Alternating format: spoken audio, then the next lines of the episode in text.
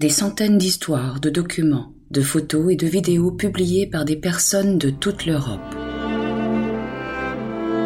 C'est Mon Histoire, un projet collaboratif du Parlement européen où se rejoignent l'histoire européenne et les vies de citoyens.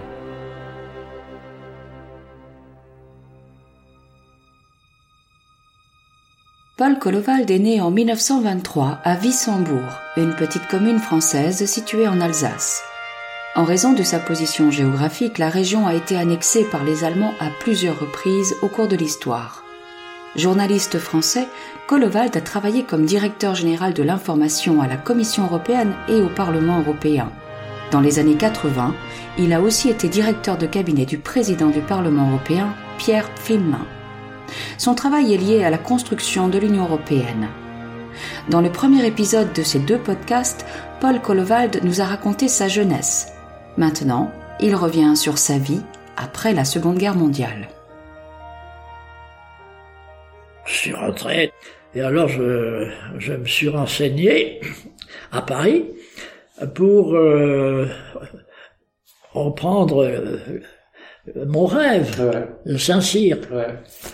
Alors, euh, le, le, chef des, des, scouts qui a reçu ma lettre, très gentiment, j'ai encore ces lettres dans mes archives, hein, me répond, dit, bah, j'ai fait une enquête, malheureusement, tu ne peux plus, en raison de ton âge, faire le concours de Saint-Cyr.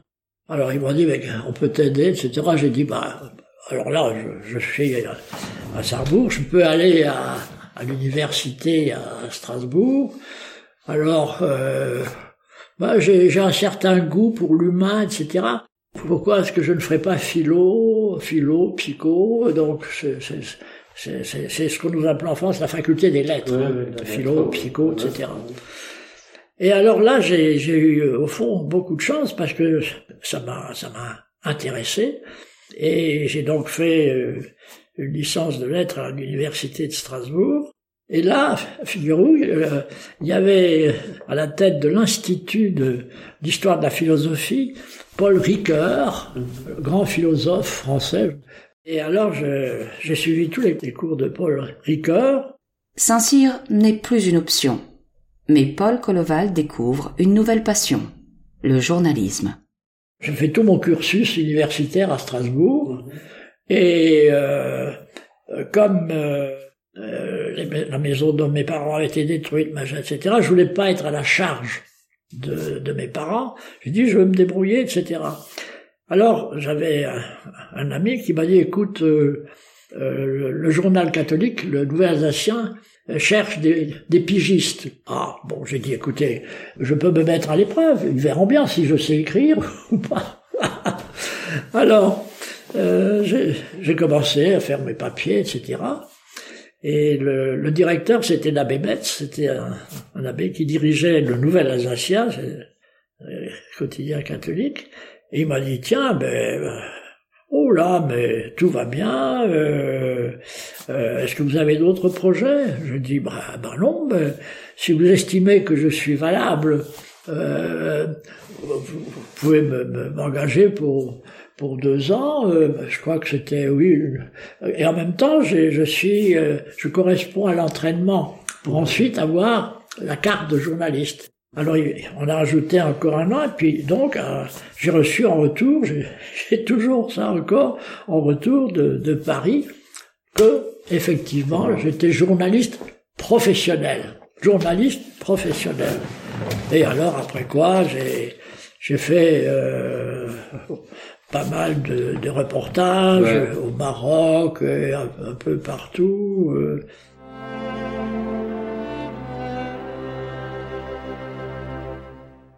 Du 8 au 13 août 1949, le comité des ministres du Conseil de l'Europe se réunit pour la première fois à l'hôtel de ville de Strasbourg.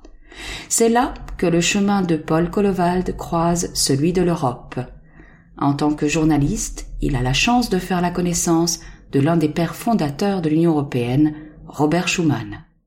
Lorsque euh, à Strasbourg, au, mois d'août, le, Conseil de l'Europe a, commencé, euh, j'avais donc été sollicité comme jeune journaliste. Ça m'a étonné euh, une biographie de 5-6 pages. Donc c'est la biographie de Robert Schumann. Donc c'est à ce moment-là j'ai fait la connaissance de Robert Schumann parce que j'avais ce bouquin sous le bras et que rencontré au FEC, il m'a dit venez, etc., etc.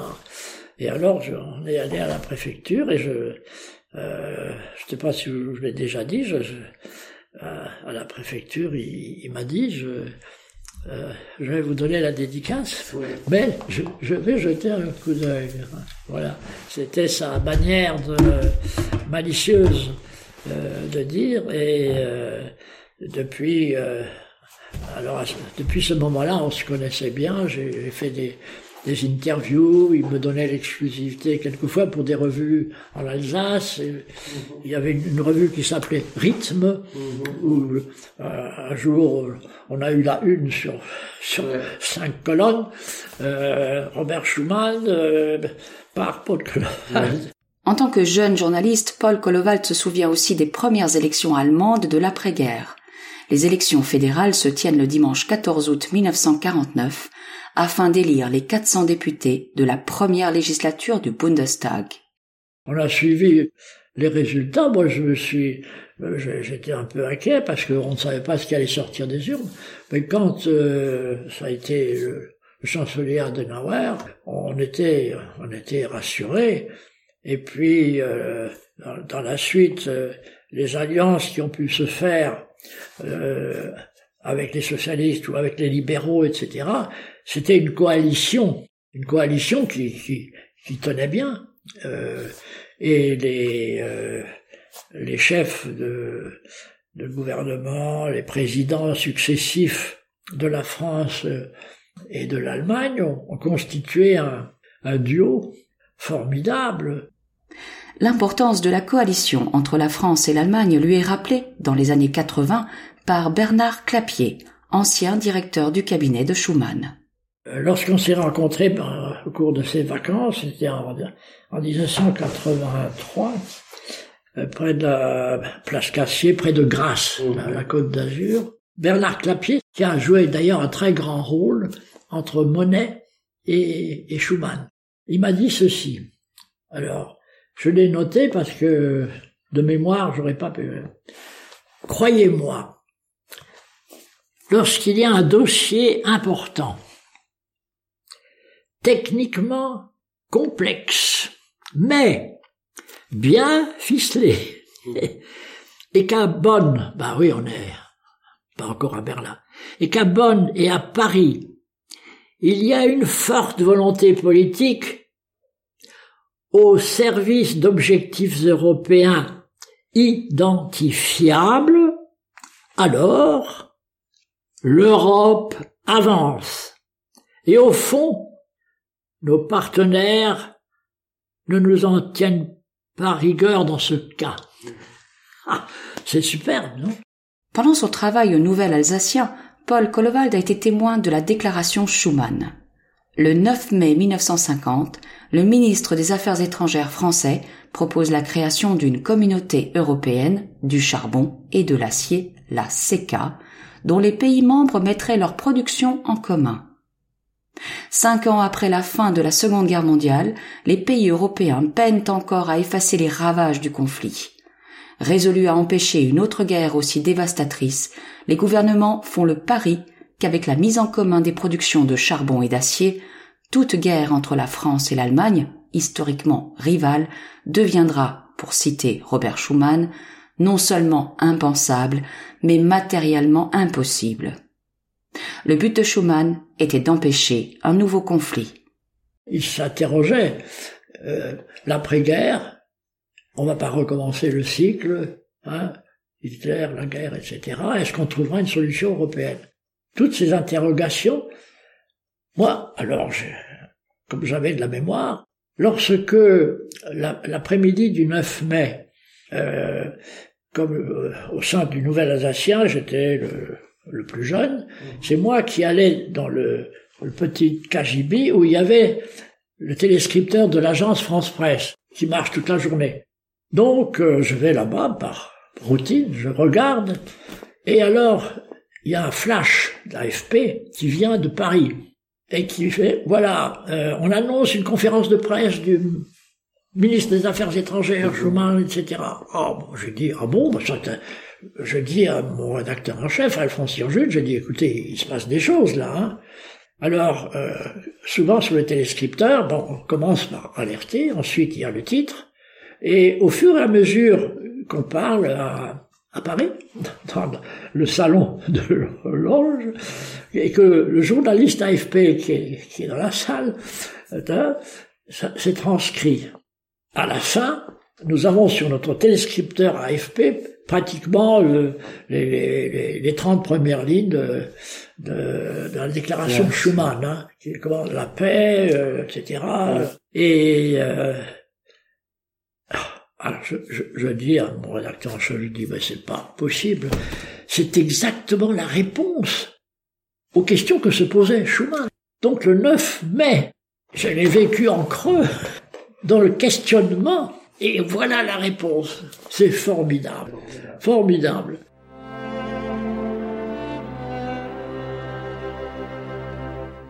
Selon Paul Kolovald, dans la tête des pères fondateurs, le projet de la CECA n'était que le début d'un projet plus vaste. C'était la CECA, le charbon et l'acier, etc. Mais euh, dans l'esprit de, de Monet, il avait aussi en tête la suite, la suite, et euh, la suite était politique. Et c'est tellement vrai qu'on a signé une communauté européenne de défense. Ah, c'est fichtrement politique, non? Une communauté européenne de défense, la CED. Ah, oui, mais qu'est-ce qui s'est passé? Mon cher général de Gaulle, qui a ses mérites, s'est allié au Parlement français avec les communistes. Ils ont voté contre ce projet de communauté politique qui comportait la, défense. Et voilà, crac. Et depuis, on parle de reprendre certains projets euh, euh, timidement, euh, etc. Après le Nouvel Alsacien, le jeune journaliste débarque dans le plus prestigieux journal français, Le Monde. À un moment donné, le, le, correspondant du Monde à, Strasbourg euh, euh, a eu un poste au conseil de, de la CK, il est parti. Alors il m'a dit, écoute, euh, si tu veux prendre la suite du correspondant du Monde, euh, on, va les avertir. Ils m'ont dit, bah, écoutez, euh, si votre collègue me dit que vous êtes compétent, bah, on vous prend à l'essai. Et donc, je suis devenu le correspondant du Monde de, de 1952, 52, 53, jusqu'en jusqu'en 58. Six ans au Monde, et après, l'Europe. Ce qui, figurez-vous alors, vous voyez, le destin m'a conduit à ma carrière européenne, parce que euh, lorsque euh, s'installe à Luxembourg la haute autorité, euh, Jacques Rabier, qui est le chef du service de presse, me passe un coup de fil en disant, écoutez, euh, on ne s'est jamais rencontrés, mais je vous connais, je lis vos articles dans le monde depuis longtemps. Alors, est-ce qu'on pourrait pas euh, se rencontrer à Strasbourg? Alors Jacques Rabier vient à Strasbourg et me dit, écoutez, vous êtes très très compétent. Moi, je suis obligé maintenant euh, d'organiser tout le service de presse de la CK mhm. en partant à zéro. Et euh, vous correspondez à pratiquement tous les critères. Il y a dans dans 15 jours, 3 semaines, au JO, journal officiel, on va publier un poste. Et alors voilà, j'ai j'ai été recruté et donc ma, carrière euh, européenne a commencé là parce que alors euh, à Luxembourg euh, euh, je suis pas resté très très longtemps parce qu'il y a eu des réunions de l'interexécutif hein, puisqu'il y avait désormais la CECA, Euratom et le marché commun avec la commission Einstein. Et alors, voilà, c'est là où on trouve euh, euh, Robert Marjolin, parce qu'alors, il était le vice-président euh, de, la commission, et, il a, comme Jacques Rabier était l'un des, l'un des collaborateurs de Jean Monnet, et Marjolin, Monnet, tout ça, c'était un peu... Et donc, Marjolin téléphone à Jacques Rabier en disant, mais moi j'ai, euh, Hallstein vient de recruter un jeune Joachim von Stuhlnagel, et moi j'ai aussi besoin d'un porte-parole. Alors, euh, ben, on, lui dit, ben, écoutez, il y, a, Paul Colvin, euh, euh, ah, c'est celui qui écrivait dans le monde. Ouh là là, demandez-lui alors s'il veut bien quitter Luxembourg, déménager. Et alors je suis rentré dans l'équipe euh, la première équipe euh, du porte-parole de Hallstein, où le, le, numéro un était un diplomate italien, Giorgio Smoquina. Et, et donc, voilà, je partageais les responsabilités. Ensuite, on a recruté un Belge, ensuite un Italien. peu à peu, on a. C'est la première équipe du porte-parole. Hein. Durant cette période, Paul Kollewald garde contact avec Robert Schumann. Ça a été euh, euh, long contact. Et sa dernière lettre, c'était quand il était... Ah, il, a, il, a, fini sa carrière politique comme, euh, comme ministre de la Justice. Voilà, mais pas très longtemps, ministre de la Justice. Ça, c'est sa dernière lettre parce que euh, j'ai ça dans mes archives. Euh, la lettre était adressée, il n'avait pas mon adresse personnelle, Paul Collevald, le, le nouvel Alsacien à Strasbourg. J'ai cette enveloppe encore, euh, où, alors à l'intérieur, il y a un petit carton, hein, ministre, etc., où il me dit, ah, merci pour les documents que vous venez de m'envoyer, parce qu'on avait toujours gardé le contact et je savais ce qui l'intéressait, et il me dit, eh, je peux pas, tous mes collaborateurs ne peuvent pas toujours s'occuper de ceci, de cela. Si vous voyez des choses intéressantes, euh, envoyez-les-moi. Et, donc, euh, c'est au fond la dernière manifestation écrite que j'ai de, de, de, de Schumann. En 2021, le Vatican a reconnu comme vénérable l'ancien ministre français des Affaires étrangères qui contribua au lancement de la première communauté européenne. En conférant ce statut à Robert Schuman, le pape François a marqué une étape décisive dans la longue voie vers une potentielle sanctification. Mais Paul Kolovald n'est pas d'accord avec ce processus. Quand il voyageait comme ministre des Affaires étrangères, euh, il disait, écoute, tu me diras quelle est l'église la plus proche pour aller le matin à la messe. Mais il faut faire très attention parce qu'il tenait beaucoup à ça. Je, me souviens, il a dit, je suis, je suis un, un ministre des Affaires étrangères catholique. Mais je ne suis pas là pour faire une politique chrétienne. Non, mais vous voyez, il tenait vraiment à, à ce que ce soit clair. C'est une question délicate. Hein. Ah, eh ben je vous la livre. Euh, alors premièrement, c'est une initiative de, de, des collaborateurs. Donc ça, c'est, Schumann n'aurait jamais pensé à aller sur les hôtels. Ensuite, ben, c'est ce que je viens de vous dire. Il se sentait un, ministre des Affaires étrangères, mais pas pour faire une politique chrétienne. Très bien.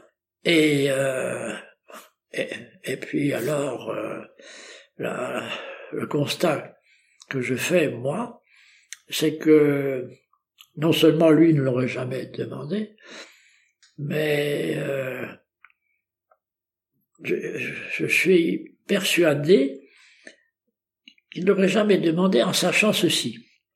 Je n'engage que moi. C'est que euh, si on met Schumann, qui est déjà dans la catégorie de Gasperi Adenauer, les trois catholiques de l'après-guerre, etc. Si en plus on le met sur l'hôtel moi, je pense que son rôle, son rayonnement euh, est compromis parce que c'est réducteur.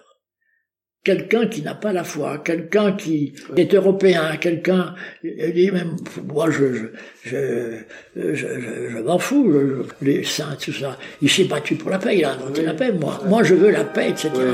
Donc j'ai dit ça peut être dangereux euh, pour le rayonnement de Schumann. Moi, je préfère qu'il ne soit pas sur l'hôtel. Mais c'est un peu paradoxal. Ça, je, euh, je ne sais pas si il n'y a plus de survivants, mais peut-être que ça lui ferait pas plaisir ce que je dis, mais c'est ma conviction.